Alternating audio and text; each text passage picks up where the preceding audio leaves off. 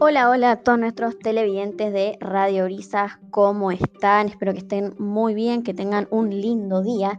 Y hoy nos vamos a remontar hacia la historia, vamos a hablar de la crisis de 1930, esta crisis que se originó en Estados Unidos y se expandió a América del Sur hasta Europa. Y para empezar a hablar acerca del tema, tengo acá un breve texto que quería compartirlo con ustedes, que me pareció interesante y dice lo siguiente.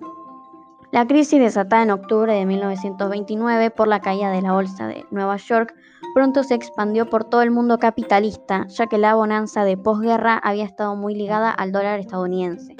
Europa se vio perjudicada cuando los bancos de Estados Unidos trataron de lograr liquidez exigiendo el pago de los préstamos que habían otorgado al sistema bancario europeo.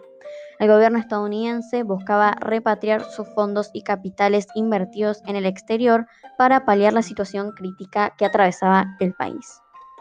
Bueno, primero tenemos que entender que eh, después de la Primera Guerra Mundial teníamos a un Estados Unidos muy victorioso en su mejor momento como máxima potencia mundial y una Europa que bastante golpeada, que todavía se tenía que volver a armar, eh, porque obviamente después de la Primera Guerra no salió muy victoriosa que digamos.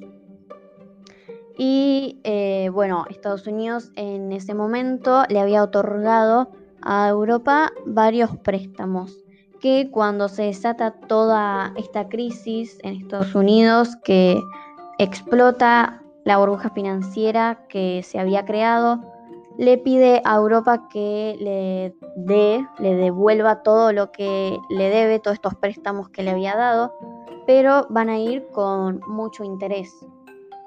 Y los bancos europeos no, pueden, no pueden dar eh, esa suma de dinero, no, no, no lo soportan y cierran por estas deudas que tenía. Bueno, así terminamos este viaje a la historia que hicimos el día de hoy. Espero que les haya gustado y nos vamos a un aviso publicitario.